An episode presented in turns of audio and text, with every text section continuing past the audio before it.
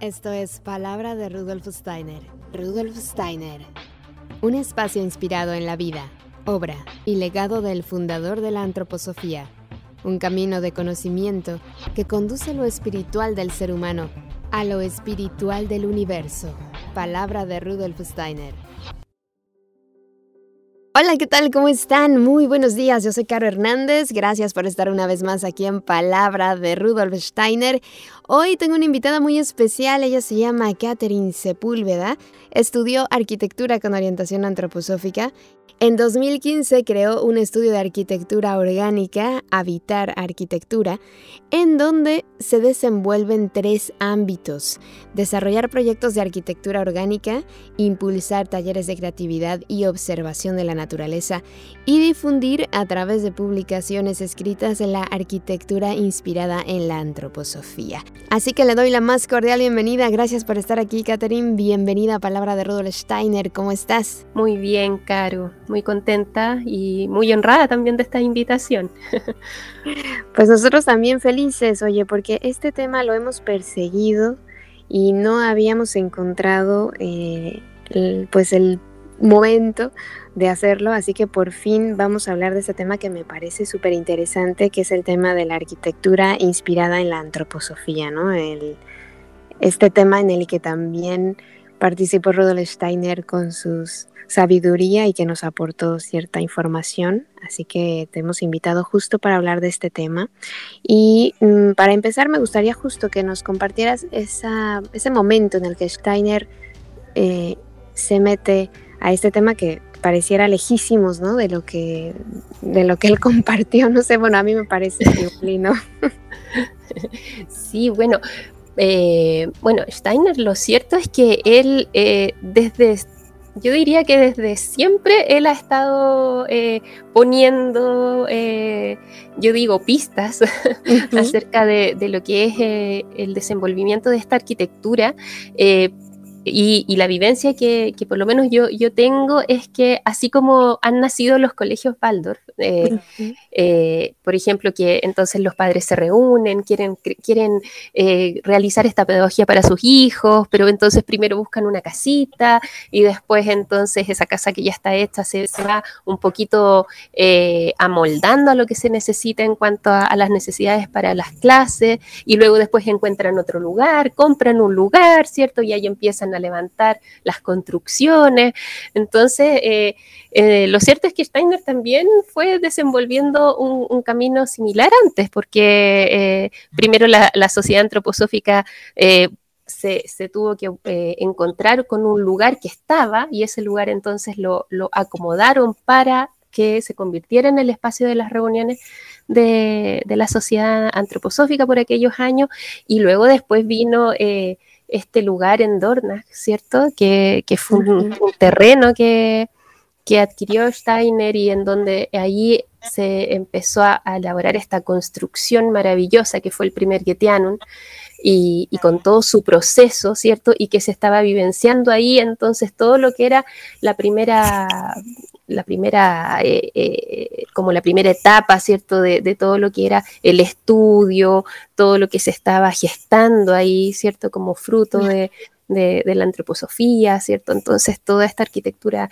es refleja entonces esa actividad, ¿cierto? De, interior, una actividad muy interior, ¿cierto?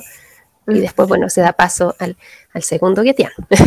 Claro, que también es impresionante, ¿no? Las formas y Sí, no, no, absolutamente. O sea, ya, ya lo que es el desenvolvimiento del segundo Guetiano ya viene a, mostrar, entonces, y eso, bueno, después del incendio, ¿cierto? Que eso no, no, no hay que dejarlo sin decirlo, porque aparte que este año cumplimos 100 años de, de, lo que fue ese incendio, ese tremendo incendio que fue a dejar entonces este primer Guetiano, y entonces al segundo día, al día siguiente Steiner se pone rápidamente a, elaborar lo que van a ser ya las bases del segundo que tienen y que ya el segundo que tienen tiene otro gesto, ¿cierto? Tiene un gesto hacia afuera, está compenetrado de las de todo lo que son las fuerzas de la naturaleza, en tanto a que Steiner ya llevaba más de 10 años en, esta colina de Dornas viviendo y observando ya de manera tan profunda, tan precisa, tan, tan impresionante todo lo que eran entonces las formas de, ese entorno y entonces el Getianum ya el segundo que tienen ya tiene esa impronta, ¿cierto? El hacia afuera, con todas las impresiones de, esas formas de la naturaleza en su exterior y, y, en el interior también, o sea, todo lo que es el desarrollo de la metamorfosis de las fuerzas y las cargas que ya habían dado su primer pie en el primer Getianum, ya en el segundo Getianum ya vienen a mostrarse de una manera sublime y evidente. Entonces siempre Steiner va, poniendo eh, esto, ¿cierto? De manera bien rotunda, ya en el segundo Getianum, que, que bueno, quienes hemos tenido la maravillosa oportunidad de, ir para allá, entonces lo vemos como una confirmación, es una confirmación de, de lo que es una nueva arquitectura para los seres humanos y donde entonces ya se plasman a su vez todo lo que es el, la entrega, ¿cierto?, de la antroposofía, de la educación, ¿cierto?, Baldor, de la, agricultura biológico-dinámica, la euritmia, y, como confirmación yo diría que la arquitectura, el cuerpo que está ahí, la, la arquitectura. Y en todas sus obras Steiner va dejando, yo digo, pistas, va, va, mostrando entonces cómo desenvolver esta nueva arquitectura, y tanto en, su, en sus libros de pedagogía como en sus libros de agricultura, en el arte, entonces uno, uno va pudiendo hacer un hilo, ¿no es cierto? Va descubriendo un hilo, un hilo dorado, que es entonces cómo uno puede llegar hacia este arte, que es un arte absolutamente terapéutico, es un arte tan pleno también de, todo lo que, lo que implica, ¿cierto? Que es que un ser humano se encuentre con un arte y ese arte pueda permear en él, así como así como lo hace la, la, pedagogía Baldor, así como lo hace la medicina antroposófica. Entonces está como todo siempre de la mano. Claro. Pues ahora estoy pensando también en todas estas obras que vemos de nuestros ancestros, ¿no? O sea, por ejemplo, las pirámides de Egipto, eh, las pirámides en México, el cómo eran esas construcciones que uno pensaría que es como si se quisieran acercar al cielo, y tocarlo. Y, y, también incluso me atrevo a decir que las de China, que tienen como ese punto hacia arriba, ¿no? Como que, como que queríamos conectarnos con el cielo de alguna manera. Entonces me gustaría que nos compartieras, pues en, en ese sentido, cómo lo hemos ido perdiendo además con los años. Me parece a mí que ahora, como que de unos años para acá, no sé a partir de qué años, porque claro, cuando yo nací ya estaba esto, pero como que todas las casas iguales, ¿no? Todas las casas son cubos y ahí te meto. Y me da la sensación también de que esas formas nos afectan de alguna manera. Claro, totalmente. Mira, la evolución de la arquitectura a lo largo de la, de la humanidad es un reflejo de la evolución del alma del ser humano. ¿Ya? Y entonces eh, se ve fehacientemente cómo a lo largo de la historia, entonces estas primeras construcciones que datan de hace más de 3.000 años, o sea, China, eh, tiene entonces un gesto que, que, uno puede mirar, estudiar, ¿cierto? Donde el ser humano de aquella época no es el mismo del ser humano de hoy en día. Entonces ese, ese ser humano estaba absolutamente volcado hacia el espíritu, estaba totalmente vinculado con el mundo espiritual. Entonces sus construcciones reflejan entonces que están absolutamente abiertas, están como abrazando el cielo. Entonces estas construcciones chinas que tienen entonces estos, estos techos que están así como totalmente abrazando el universo, eso va revelando que el ser humano de, de aquella época estaba totalmente así hacia, el, hacia el cosmos, totalmente hacia el cosmos. Y entonces ya van pasando los años, ¿cierto? Van, se van produciendo hechos, ¿cierto? Y entonces después uno puede llegar a, Egipto y, y entonces ahí ya uno ve fuertemente que es otro el camino que se ha ido mm, desenvolviendo a lo largo del tiempo. Entonces el hombre tiene que entrar a la tierra. Y entonces al interior de estas pirámides, entonces uno ve cómo hay un camino hacia la tumba o el templo, ¿cierto? El templo también Egipto, entonces también muestra cómo entonces el hombre tiene que entrar hacia la tierra, tiene que entrar hacia las fuerzas de la tierra. Ahí también se van revelando todo lo que son las fuerzas vegetativas, ¿cierto? Porque cuando uno observa todo lo que son estos dibujos en relieve, ¿cierto? Estas pilares que van reflejando eh, estas palmeras, estos dibujos vegetales, entonces ahí también uno se va dando cuenta que en, tanto que el hombre entra a la tierra, entonces también se va produciendo un cambio, una evolución, entonces en lo que es todo, todo el ámbito del, del cuerpo vital, ¿ya? Entonces, y así uno va avanzando, luego se encuentra con todo lo que es eh, Grecia, ¿cierto? Los templos griegos, y ya los templos griegos tienen otro, otra cualidad. Entonces, donde ya el, eh, estos, estos pilares entonces que tienen espacios entre ellos, ya va, va hablando como de una especie de transparencia, ¿cierto? Entonces donde también está separado todo lo que es el templo, ¿cierto? Que está allá arriba, ¿cierto? Arriba en la punta de ese monte y acá abajo entonces está todo lo que es el trabajo, el trabajo campesino. Entonces ya ahora entonces empieza a haber una separación. Allá está el templo y acá estoy yo, acá está mi trabajo. Y no cualquiera puede ir a ese templo tampoco. O sea, tiene, tiene que ser un sacerdote que tiene que entrar a ese templo para encontrarse con la diosa, ¿ya? O con el dios, ¿cierto? Para leer y para ver el oráculo, en fin. Y después ya uno va avanzando, va avanzando, se va encontrando entonces con ya en la época, bueno, vamos avanzando bien rápido y, y, a lo largo de la historia por supuesto que no, pero entonces vamos a encontrarnos luego con con todo lo que son, es la época del Renacimiento, ¿cierto? Eh, las cúpulas, ¿cierto? Y entonces ya ahí el ser humano tiene que ir a encontrarse, porque ya no, no, no, no se puede encontrar de manera espontánea, sino que tiene que ir al lugar, al lugar para encontrarse con esta fuerza espiritual. Y esa fuerza espiritual se empieza a extender, ¿cierto? Uno ve las catedrales góticas, como entonces son, se empiezan a estirar, a estirar, a estirar. Y entonces también eso va hablando de, de cómo entonces se va desarrollando en el ser humano este camino de su alma y cómo él quiere ir a encontrarse, pero se separa. Hay un punto en que se separa, pero entonces tiene que ir a encontrarse ya de otra manera con el mundo espiritual. Y después ya vamos avanzando a la época moderna y en la época moderna ya hay una fuerza súper fehaciente de lo que es la intelectualización. Y aquí entonces llegamos a, a todo lo que es la arquitectura moderna, que si bien era totalmente necesaria, ¿cierto? Para que nosotros pudiéramos alcanzar entonces el desarrollo de nuestro pensamiento intelectual. Pero ¿qué ha pasado? ¿Cierto? ¿Qué ha pasado? Que, que hemos ido en el camino de profundizar e intensificar esa fuerza. Entonces, claro, lo, lo, que tendría que haber ido desenvolviéndose de manera armónica, así como, bueno, como gesto también vemos, vemos muchas cosas hoy en día, ¿cierto? Pero entonces en la arquitectura, claro, hemos tomado ese camino de intensificar el cuadrado, intensificar el paralelepípedo, intensificar el vivir, entonces, como decías tú, en cajitas. Y entonces ahora todos vivimos en cajitas. Y, y, las cajitas son siempre cajitas, algunas son de vidrio, otras son de acero, pero son siempre cajitas y, y en algún momento yo, yo he comentado que incluso ahora, bueno, ah, se puede vivir hasta en container, ¿te fijas? Entonces, ¿y qué significa eso? ¿Qué significa eso para nuestro interior? ¿Qué, qué significa que estemos viviendo al interior de un espacio absolutamente plano, donde nuestro pensamiento es plano, ¿te fijas?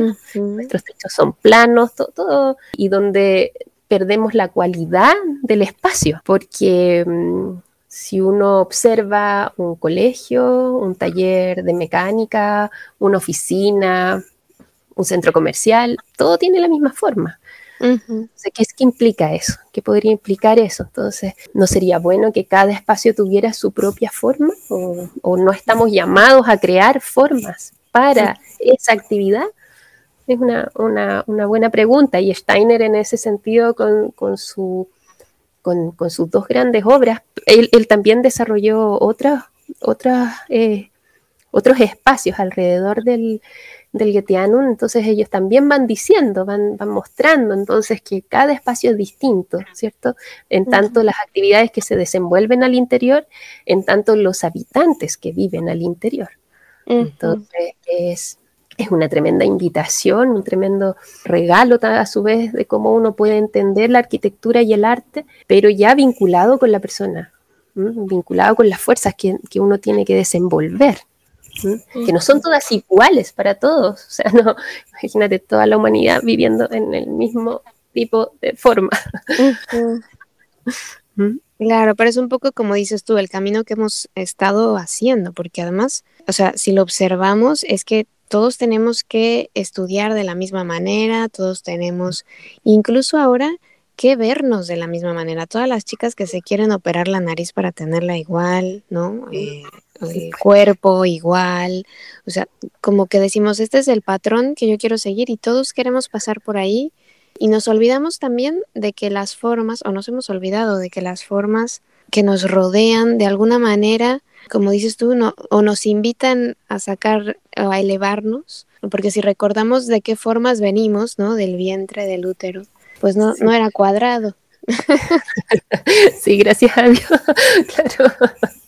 Sí, totalmente. O sea, eso es algo muy importante. Tú has, puesto aquí dos puntos. Eh, de, dónde venimos y hacia dónde vamos, ¿cierto? Y en, en, ese centro también está el qué traemos, ¿ya? Entonces, claro, o sea, cuando uno va eh, desenvolviendo esta arquitectura, estas formas, uno va percibiendo, ¿cierto? Primero que todo, que hay un vínculo con, el lugar en donde se desenvuelve. Eh, eh, a ver si, si hago entonces una, una comparación análoga eh, el, cuerpo de la madre, ¿cierto? Entonces, eh, los espacios también tienen un cuerpo donde se van a desenvolver, donde se están gestando, y entonces hay, hay formas, ¿ah? hay, hay, formas naturales, hay fuerzas naturales, hay, hay, hay, hay un clima, hay, hay una estación, bueno, las estaciones también van alimentando este lugar, o sea, hay todo un, un, organismo, ¿ya? Que es el que está cobijando este lugar y no es igual, jamás uno, aunque esté, aunque sea vecino, te fijas, mm. nunca es igual a otro, siempre te va entregando fuerzas particulares, fuerzas especiales que van haciendo entonces que esto se vaya desenvolviendo y sus habitantes a su vez también son distintos de los habitantes de, del otro lugar y del otro y así. Entonces, ¿y qué traen esos habitantes? Esos, todos traemos al, al mundo, traemos eh, una misión, o como, como yo lo he podido eh, vivenciar hasta ahora, todos traemos una misión. Entonces, eso también es muy relevante, de que el espacio también te pueda proveer de eso, ya te pueda proveer de alentar aquello que tú traes al mundo. ¿Ya? Quizás tú necesitas un espacio específico que tenga una condición específica que es distinta de lo que pueda necesitar otra persona.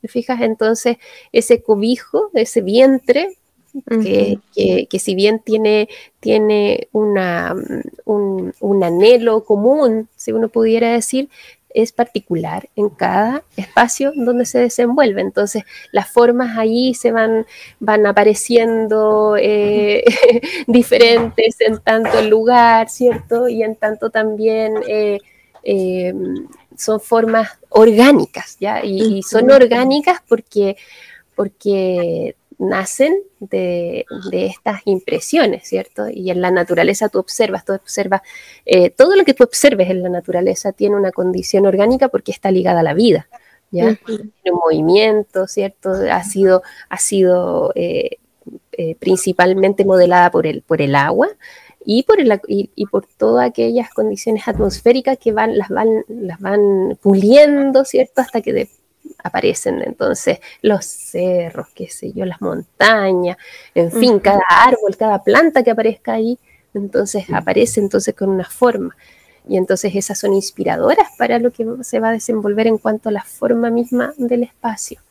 Sí, es verdad. Y entonces, ¿cuál sería, para que lo, vayamos entendiendo mejor, la propuesta de la arquitectura con, con orientación antroposófica, por así decirlo, o la arquitectura orgánica?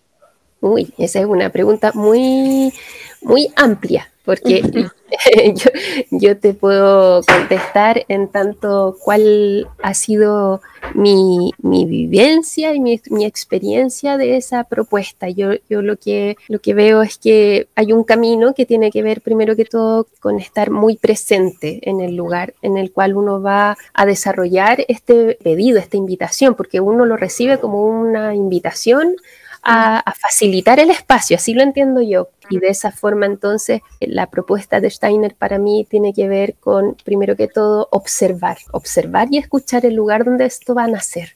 Y ese lugar, ese lugar, en la medida que uno vaya absolutamente vacío o lo más vacío posible, porque en realidad no es tan simple llegar absolutamente vacío a ninguna parte, pero, pero en la medida en que tú te vas a encontrar con ese lugar y ese espacio de, una manera que, puedas atender, escuchar, observar, entonces la naturaleza ahí te va, te va a ir indicando. Entonces para mí es como que estos lugares estuvieran durmiendo estuvieran guardando, estuvieran latentes en el centro de la Tierra. Esa es la imagen que yo tengo, ¿ya? Y donde entonces llega el arquitecto y el arquitecto observa el lugar, el espacio, y entonces actúa como un facilitador para que ese espacio pueda despertar. Y entonces puede emerger del lugar donde se va a erigir. ¿ya? No, no, a, su, no, no a poner algo. La, propuesta de Steiner no es ir a, poner algo, a poner mi, mi, arquitectura, poner mi forma, mi estilo o la moda. Te fijas, es al revés. La propuesta de Steiner para mí es ir a despertar ese lugar latente que está incierne en ese espacio y que va a tener entonces ese vínculo con, esa, con esos habitantes a los cuales él ha llamado. El espacio llama a los habitantes, entonces hay un matrimonio ahí entre, entre lo que va a ser ese espacio con esos habitantes y ahí emerge el lugar, emerge el espacio físico. Entonces yo por lo menos he podido leer eso y, estando en el Geteanum ha sido una, una experiencia que tiene que ver realmente con una nueva arquitectura, eh, pese a que es el que tiene ya tiene, más, tiene casi casi 100 años, se empezó a construir en 1923, pero, eh, o sea, está absolutamente vigente y, absolutamente con todas las inspiraciones para que nosotros sigamos desenvolviendo este, estos lugares, para que nuestro espíritu pueda realmente hacer lo que tiene que hacer. O sea, nosotros realmente hagamos lo que, a lo que hemos venido, no nos distraigamos en, tanta cosa que, nos distraemos hoy en día. Entonces, ese lugar, esa invitación tiene que ver con eso, observar el lugar, Levantar el, levantarlo desde donde, desde donde tiene que ser erigido y a su vez entonces las personas puedan desenvolver lo que traen. Eso es para mí la invitación de Steiner en tanto la arquitectura. Y esa observación también te dice el material que vas a utilizar. Por supuesto, por supuesto, esto es es la inteligencia cósmica que está ahí, que está ahí eh, esperando, esperando para que, para que nosotros lleguemos a escucharla y, la inteligencia cósmica no se equivoca. Entonces, eh, entonces te sugiere todo, te sugiere el material, te sugiere la forma, te sugiere la atmósfera interior, te sugiere la altura, ya en lo más material, ¿cierto? La altura, eh, cómo, cómo desenvolver la misma estructura. La verdad que, claro, uno como arquitecto va eh, em, tomando todas las herramientas, ¿cierto? Que uno ha, ido a lo largo del estudio, ¿cierto? Eh, puliendo, ¿cierto? Y mm. entonces esos conocimientos tienen que ir eh, vertidos hacia esto. Entonces, vertidos en tanto escuchar, escuchar el lugar. Entonces, entonces por ejemplo, cuando yo recibo esta, esta, invitación, Em, voy muchos días de la semana, ¿ya? Ojalá, ojalá, si es, que, si es que da el tiempo, ojalá tomar un par de estaciones distintas, ¿cierto? Eh, distintas horas del día, ¿ya? Y, es muy interesante, muy impresionante lo que, lo que llega, porque de pronto se te aparece la madera, ¿ya? De pronto se te aparece la piedra, de pronto se te puede aparecer la tierra, ¿ya? Y así, el, y, siempre hay, hay, una, hay una, como una, confusión, entre comillas, que cuando uno dice eh, arquitectura orgánica se entiende al tiro arquitectura eh, de bioconstrucción, ¿ya? O arquitectura en tierra, ¿cierto? Y el segundo Getianum eh, fue levantado en hormigón, en aquella, en, en, una época en, la que el hormigón estaba recién, estaba muy incipiente, o sea, y lo que logró Einstein con esas tremendas alturas es, wow, muy impresionante, pero fue elaborada en, hormigón y, y claro, ese fue el material que tenía que estar en ese lugar. ¿Ya? esto, habla de una confirmación, ¿cierto? El primer no era de madera, ¿ya? Y bueno, la base era, era, una, era de concreto, pero el primer no era de madera y ahí había, había otra, otra cualidad, ¿ya? Pero, y en el segundo Gatiano es de, es de, entonces, hormigón armado. Y entonces, claro, uno se va encontrando con estos materiales eh, en estas visitas. A mí por lo menos me, me ha sucedido eso que de pronto yo en una cuarta, quinta visita, de pronto se, me apareció el ladrillo en una, en, una obra que está pronta a construirse. y, entonces, una vez que, bueno, que yo eh, terminé la primera etapa del proyecto, que, yo llamo eh, el, bosquejo preliminar, entonces, nada, le, dije entonces a, las personas que me habían invitado a, a, desarrollar su espacio, miren, ¿qué les parece el ladrillo? Y yo así sorprendida me dijeron, sí, ¿sabes qué? Me hace sentido el ladrillo. entonces, entonces ahí actúan estas fuerzas que entonces van alentando que, este espacio aparezca como, como tiene que aparecer, o, por lo menos tratando de, porque claro, uno, la verdad que no es que uno vaya para allá y ¡guau! se le aparezca el lugar. no, es, un camino, es, un, es, visita tras visita, es una conversación, es una confianza. La confianza, uy, yo diría que es lo más importante, tener mucha confianza en que el lugar va, va a emerger y en que las personas, en que ese lugar va a ser bueno para las personas y tener esa conversación también con las personas. Y en la medida que esa confianza aparece y se entrega genuinamente de todos sus lugares, entonces, claro, el lugar aparece de ese material y no hay ningún problema. a nadie le hace ruido. y me hiciste recordar otra vez la, a los ancestros, ¿no? Que me imagino que a ellos les pasaba lo mismo y por eso los materiales que utilizaban pues han durado todos estos años. Claro, o sea, ahí, bueno, el, el, mundo ancestral estaba permeado absolutamente por las fuerzas espirituales, así que yo diría que, uff, eh, imaginarse como, como ellos entonces levantaban estos lugares y además eh, no los levantaban solos, pues los levantaban también muy bien acompañados por, por, por, ahí por las entidades espirituales de esos, de esos tiempos. Entonces, por supuesto que esos materiales y esa, y esa duración en el tiempo también habla de, eso con mucha, con mucha firmeza. Y aquí el tema también de los materiales, bueno, eso da para otra, para otra para otro momento, para otra charla, porque también es un, un tema grande, en la, bueno, este tema es muy amplio, la verdad, ¿ah? pero yo podría decir que también hay un desarrollo también tecnológico en los materiales, hay, hay, hay arquitectos eh, que desenvuelven la arquitectura orgánica inspirada en la antroposofía y a ellos les interesa mucho que, por ejemplo, se desenvuelvan con materiales que hayan alcanzado un desarrollo tecnológico. Y eso es tiene, tiene, una razón también que tiene que ver con que esto de que el ser humano hoy en día también está en un momento evolutivo. Entonces, esos, esos materiales también hablan del momento evolutivo en el que nos encontramos. Esa es otra mirada, es una mirada muy interesante también de observar. Como yo lo veo, yo, yo veo que, que en esta escucha, en esta escucha, en esta observación, el material aparece. Entonces puede aparecer puede aparecer madera, puede aparecer, como te decía, ladrillo, puede aparecer eh, hormigón y, en fin, o sea, ahí yo diría que el cuidado habría que tenerlo con, con cómo, cómo se aborda el, material en tanto su camino que tiene que ver con lo que hoy en día cuidamos tanto, que es la sustentabilidad. Entonces, porque hay materiales que entonces producen más huella de carbono, qué sé yo, etcétera. Pero el punto para mí tiene que ver con la escucha.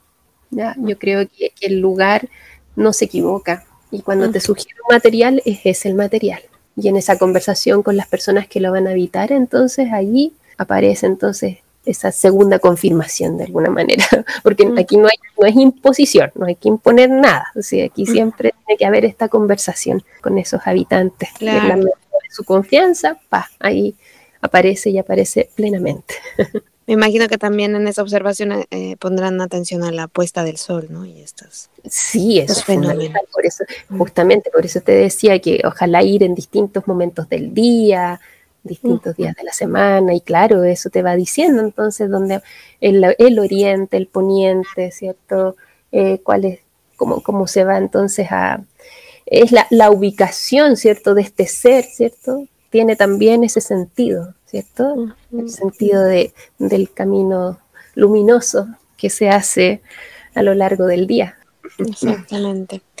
Y bueno, ahora eh, viene una época en la arquitectura que nos va a, a, beneficiar o a perjudicar. Ahora sí que yo no sé qué tanto podamos intervenir en ese sentido o qué tanto podamos ser conscientes, porque claro, no, me, no creo que sea ni sencillo acceder a, un arquitecto, por ejemplo, como tú, en el sentido de que no creo que haya muchos, ¿no? En el mundo. Mm. Mira, lo cierto es que cuando yo inicié este camino, claro, era como un desierto, pero en el camino me fui encontrando con diversas personas y con arquitectos que desenvolvían arquitectura orgánica inspirada en la antroposofía. Y lo cierto es que, claro, mayormente Europa tiene, tiene ahí un, gran ramillete de, de, arquitectos eh, que se dedican.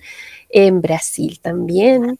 Y yo pienso, eh, Caro, que, que esto siempre yo creo que esto, bueno, para todo, para, por lo menos para mí, es que el que busca encuentra. El quien anda buscando esto, quien, quien persevera en esta búsqueda, siempre va a encontrar. Siempre puede ser algo muy, pero, pero es como una, yo diría que es como una ley para todo, la verdad, porque de pronto uno dice, pucha, ¿cómo lo hago? ¿Qué sé yo? Pero quien persevera encuentra. Yo la verdad que al principio, claro, no decía, incluso la primera vez que yo me encontré con, con la arquitectura antroposófica ya como tal, porque fue una charla del Goetheano a la que fui que, y que yo no sabía que existía, si bien yo tenía mis hijos en colegios Waldorf, por ahí, por ahí yo entré a, este mundo, ¿cierto? Pero también era una búsqueda que yo tenía de antes cuando estaba en la universidad, la verdad que me dolía mucho el que yo, yo no encontraba como cabida de alguna manera en lo que, en lo que yo quería desenvolver, porque encontraba que estaba mal hecho, ¿te fijas? Porque claro, la, ahí la, academia te, lleva para otro lugar, ¿cierto? Y por lo menos en esta, en esta búsqueda me fui encontrando en la medida que yo fui buscando algo, se fue apareciendo. Apareció esta charla del Getianum, después una pregunta, ¿cierto? Y, y, ahí yo me recuerdo que yo hice esa pregunta, ¿yo me podría dedicar a esto? Así como que lo veía tan lejano, nadie, esto es muy ¿cómo, uno va a hacer esto? ¿Qué sé yo? En fin, haciéndome todas las preguntas que ya que son las más cotidianas, ¿cierto? Y entonces ahí la respuesta fue, usted tiene que dedicarse. y Georg Geckler fue quien estaba dando esa charla y yo le pregunté y él me tiene que dedicarse. Entonces, claro, no, no había nada, no había... Entonces, claro, estas pistas se fueron apareciendo, estas pistas que yo te comentaba al principio, y entonces también fueron apareciendo los arquitectos, y fueron apareciendo los maestros, y fueron apareciendo las invitaciones, y, así, y, entonces casi, casi cuando ya hace, hace un par de años se me aparece también una, una persona que hace muchos años que yo no veía y me dice, Catherine, yo quiero que tú me, me acompañes porque necesito hacer mi casa.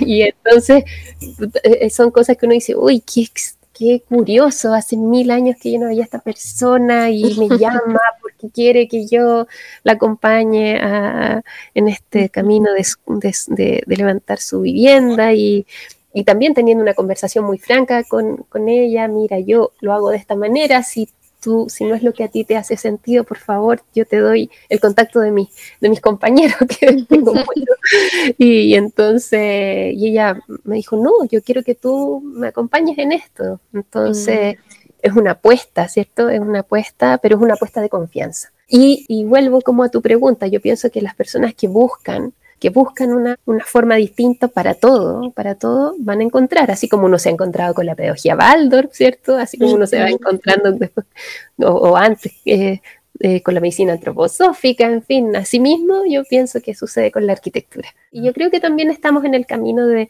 ir desenvolviendo más este, este maravilloso llamado, en verdad, que es la arquitectura orgánica, inspirada en la antroposofía. Claro, y entonces eh, sí hay esa relación entre la arquitectura orgánica y lo que decías tú, que, ponen como, o sea, que reciben la energía solar ah, y que con eso ya alimentas toda tu casa de, electricidad o que se ah, reciclan las aguas que utilizas en tu casa, ¿no? Claro, claro, claro. Sí, bueno, yo, yo pienso en, ese sentido, bueno, lo mismo, ¿cierto? Pienso que, que en la medida que uno pueda realmente compenetrarse de las fuerzas del lugar, el lugar que va a aparecer va a aparecer bien en todos sus aspectos, ¿ya? Y, pienso que, claro, hoy en, hoy en, día, así como hablamos de la intensificación de la forma, también hay una intensificación de métodos, ¿te fijas?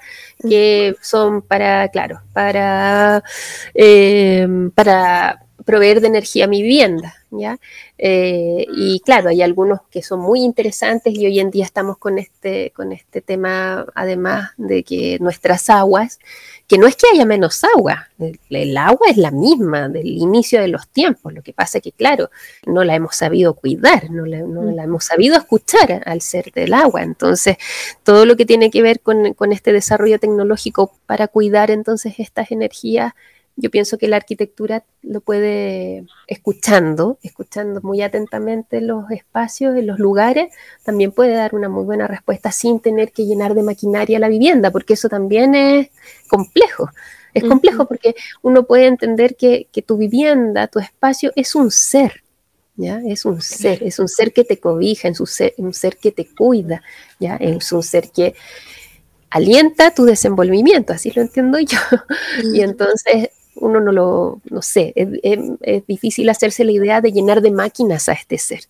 Entonces, entonces, claro, pensar muy bien, observar muy bien y entonces luego de eso dar una respuesta, no, no al revés, no decir, ah, voy a poner en mi casa panel solar, voy a poner en mi casa esto, esto, esto, esto, qué sé yo, sino que al, al revés. Entonces es observar cómo se va desenvolviendo la vivienda y en, la medida de que pueda entrar la luz apropiada, en la medida que pueda estar bien constituida en cuanto a sus materiales, que hayan sido muy bien escuchados.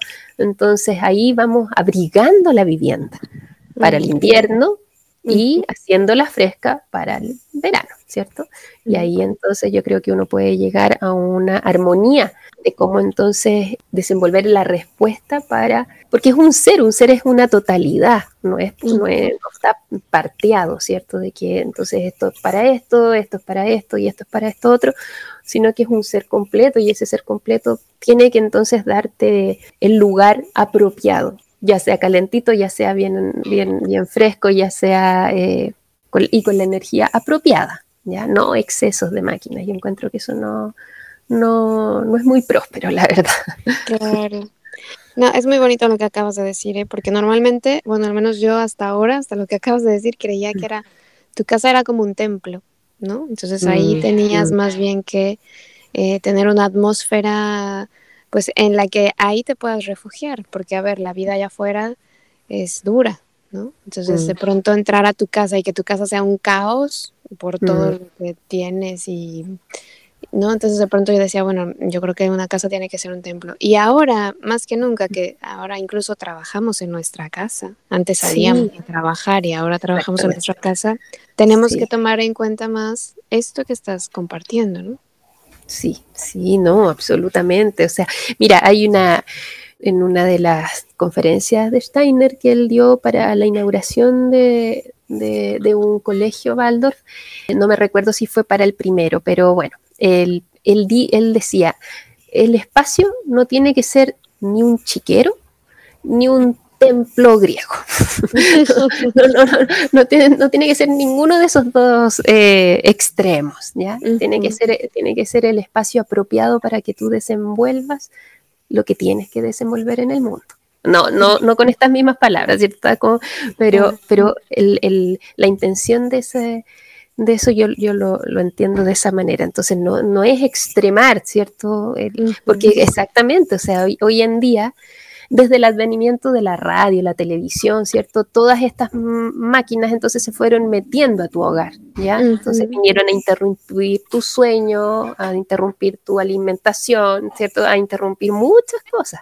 Y hoy en día el computador, el trabajo, entonces vinieron a, a introducirse de una manera muy poco mal eh, a, nuestra, a nuestro hogar.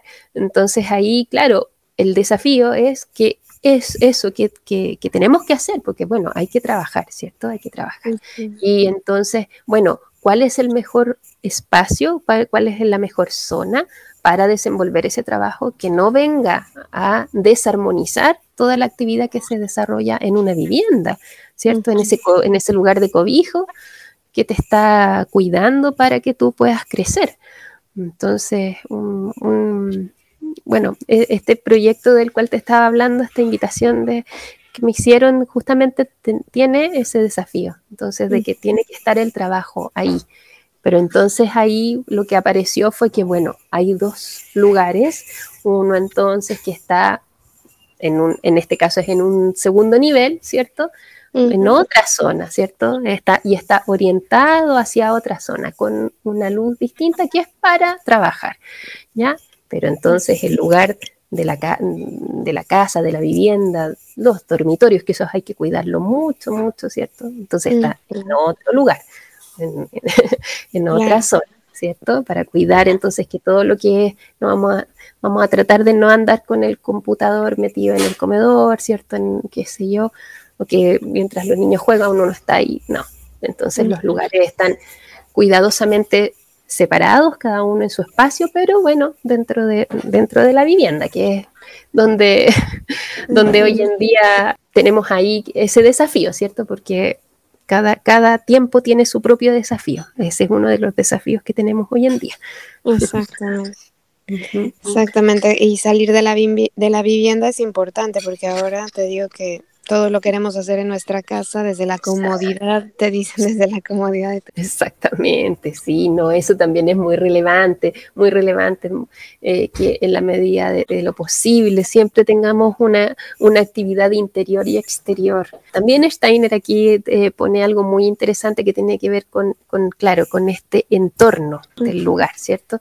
Y siempre tiene que, por una parte, dialogar muy bien tu espacio, ya, tu, espacio con el lugar, dialogar muy bien en tanto su forma, pero también desenvolver ahí en el afuera lo que uno tiene que desenvolver. Entonces, por ejemplo, la huerta, por ejemplo, todas las actividades en la naturaleza, y eso también van a ser fuerzas que, que, que uno va a ir portando, ¿cierto? Sobre todo si tiene niños, ¿cierto? Entonces, los niños ahí cuidando el huertito, estando afuera, respirando, en fin, van a poder también eh, tener una experiencia de lo que es la vida y, de lo que es, por ejemplo, en, el caso del cultivo de un huerto, entonces, eh, tener esa experiencia de que hay que cuidar esa plantita, que esa plantita tiene un proceso, de que el día y la noche también tiene, tiene un ritmo, te fijas, ahí está todo eso, bueno, la pedagogía Waldorf es la la gran madre, entonces, que enseña tanto acerca de eso, y, eso en el afuera.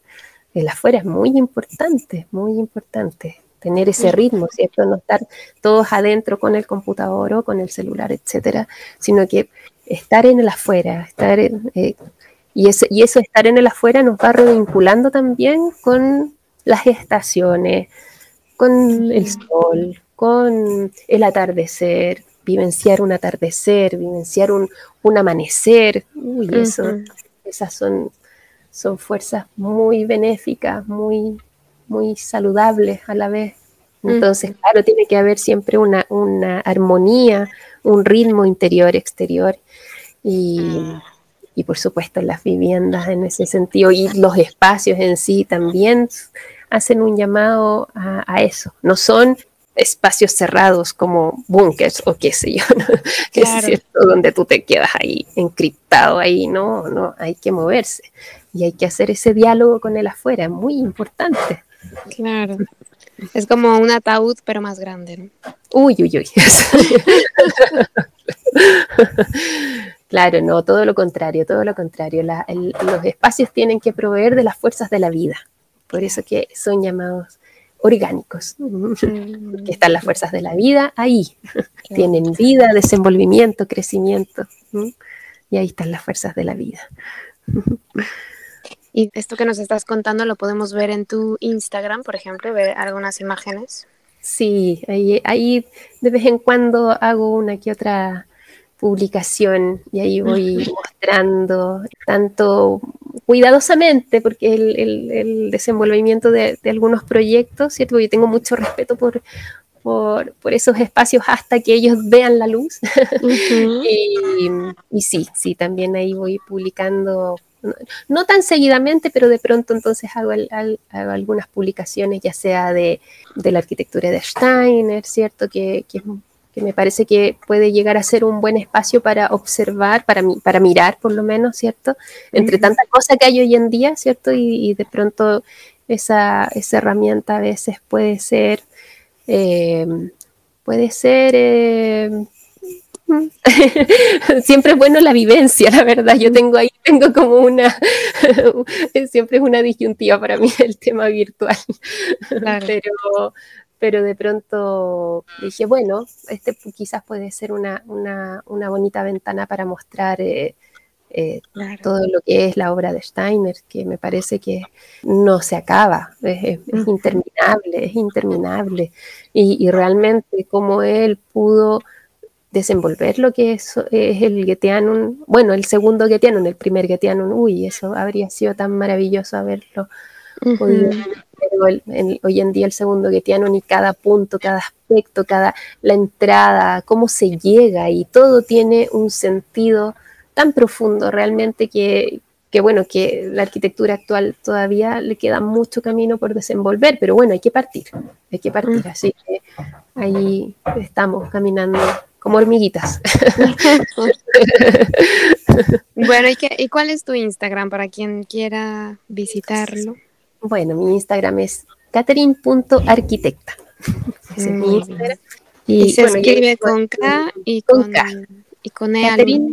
sí, Caterine, con TH. Sí, punto arquitecta. Y ahí pueden observar algunas imágenes y algunas publicaciones y de pronto también hay alguna actividad. Hace poquito me pidieron que ofreciera una charla, así que también, también venciendo ahí mis, preguntas con lo virtual, pero ya le dimos el paso y ahí pudimos ofrecer, ofrecer una bonita charla, fue muy bonito la verdad, como, como entonces aparecen las personas, como dices tú, las personas que están buscando. Es muy bonito ver eso, sí, ahí habían profesoras de, de, de algunas iniciativas Baldor que estaban en esta búsqueda y lo cual me parece muy, muy muy lindo porque el espacio para los niños, uy, tiene una importancia claro. enorme, Sí. Es verdad. ¿Y tienes alguna otra, tienes página web o tienes algún otro medio de contacto? Sí, tengo una página web que también el, enlace está en el mismo Instagram y, y, la página es Catherine Arc con K de kilo, TH, Catherine Arc, con ARK, ARQ, perdón, de arquitecta Catherine Arc, punto portafoliobox.net. Ahí también hay, hablo un poquito del proceso, de, cómo entonces desenvuelvo la arquitectura a través de mi iniciativa. Tengo una iniciativa que se llama Habitar Arquitectura que fundé el año 2015 y y entonces a través de Habitar Arquitectura hago desarrollo de, proyectos de arquitectura de diversa escala, índole, en fin. Ah, qué bello. Bueno, pues ahí cuando, cuando la gente quiera conocer más de ti, quiera más información, ahí lo pueden consultar.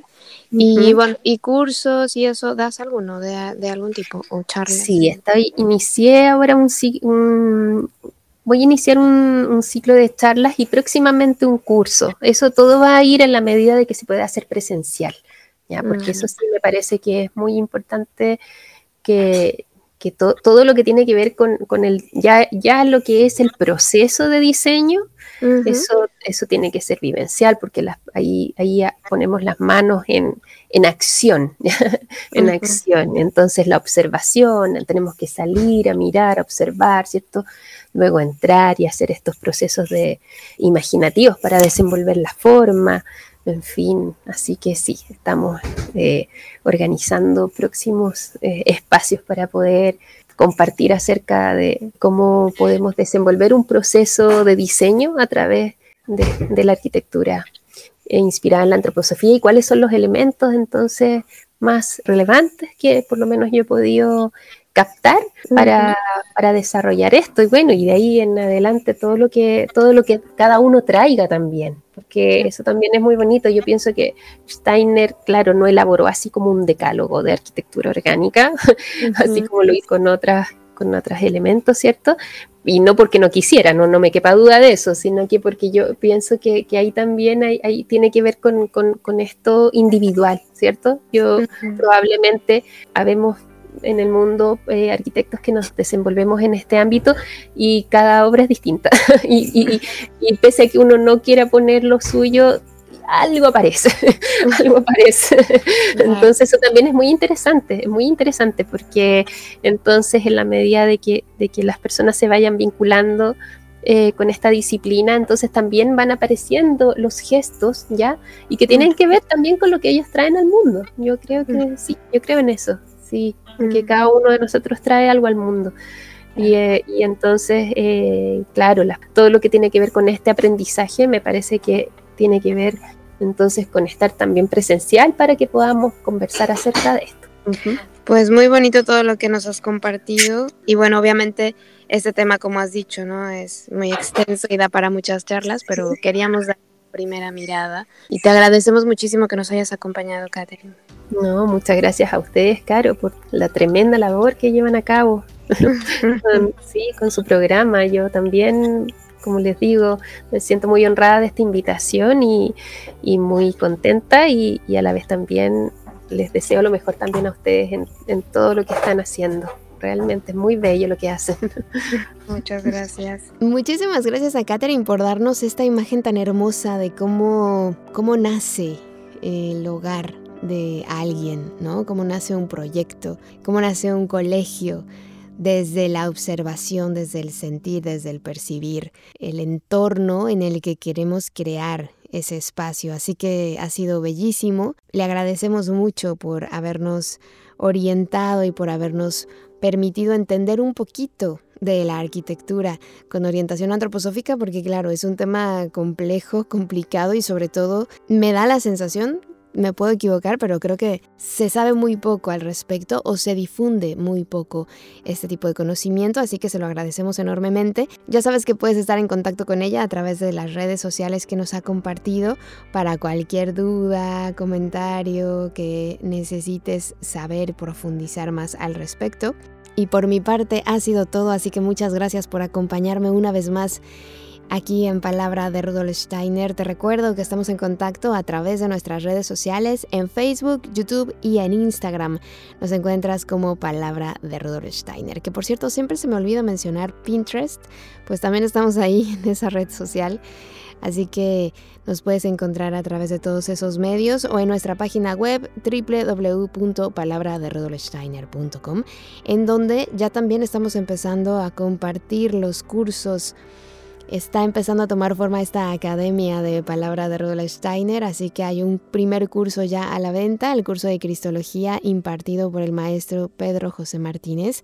Son cursos que no están cerrados, porque en este curso no solo vas a encontrar los módulos que ya están ahora, sino que más adelante podremos seguir profundizando, compartiendo material de trabajo y demás que te puede ser de muchísima ayuda. Así que Está ahí abierta la invitación a que si te interesa el tema de la cristología, es un tema muy interesante, que además es impartido por un, por un gran ser humano.